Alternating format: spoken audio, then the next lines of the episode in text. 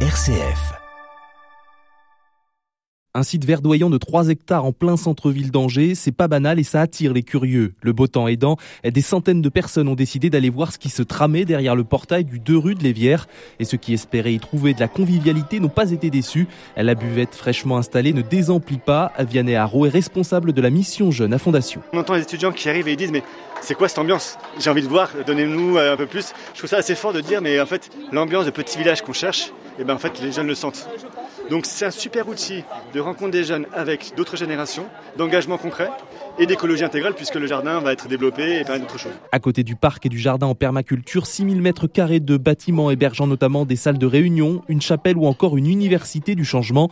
Lévière s'apparente à un lieu ressource pour tous ceux qui veulent s'engager pour l'humain et la planète, mais également un lieu d'échange. En ce jour d'inauguration, Daphné Poupard-Lafarge, responsable de cette université, a décidé de mettre en place un débat mouvant. On va euh, se positionner, positionner positionner son opinion dans la salle. Par exemple, je vais poser la question est-ce que, selon vous, l'écologie est une affaire de riches Et donc, les personnes qui sont tout à fait d'accord avec ça vont se mettre à droite de la salle, les personnes pas du tout d'accord à gauche, et du coup, je vais donner la parole, et c'est comme ça que ça fait un débat mouvant. Euh, quand on regarde un peu les chiffres de ceux qui dépensent le plus de CO2, etc., c'est vraiment un problème de riches.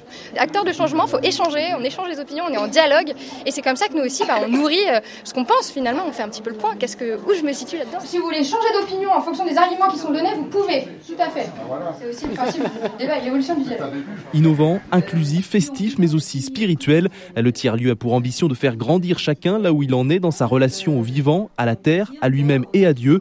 Nathalie Blavet, membre de Fondation, engagée dans le projet. Euh, si on veut parler de la mission de l'Église aujourd'hui, aujourd'hui, euh, c'est aussi un lieu prophétique, c'est-à-dire comment est-ce que l'Église peut devenir un lieu attractif, un lieu attirant pour toutes sortes de populations qui n'ont pas forcément eu la foi, la chance même de connaître euh, le message évangélique, mais pour moi, il s'incarne profondément ici. Si vous aussi ça vous intéresse, rendez-vous sur la page Facebook ou le site internet du tiers-lieu de l'Évière. De nombreuses conférences et animations sont déjà programmées pour les prochains mois.